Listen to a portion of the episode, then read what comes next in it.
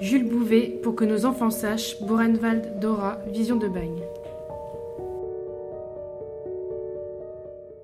Gaulliste. Le mercredi 20 octobre 1943, 16h. La Gestapo allemande, habillée sous l'uniforme d'un sous-officier allemand et d'une femme interprète, frappait à la porte de ma classe. Vous êtes l'instituteur du pays? Oui, madame.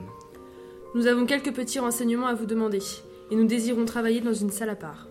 Le ton est assez doucereux, pensai-je. C'est probablement quelques précisions communales à fournir. Une fois de plus, il s'agit d'ignorer ou de falsifier la vérité. Nous montons à la mairie, contiguë à la salle de classe.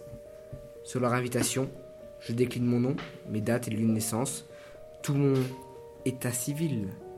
Ils me demandent ma carte d'identité. Je le leur présente. Parfait. Vous avez fait une fête le 15 août?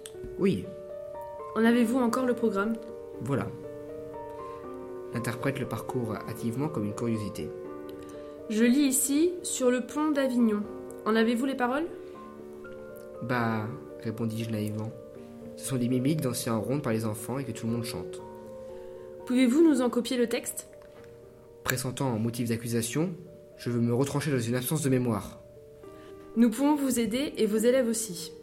Les braves Anglais font goodbye et puis encore all right sur le pont d'Avignon. D'ailleurs, vous avez recueilli de très nombreux applaudissements, dirent mes inquisiteurs. Évidemment, j'ai été vendu.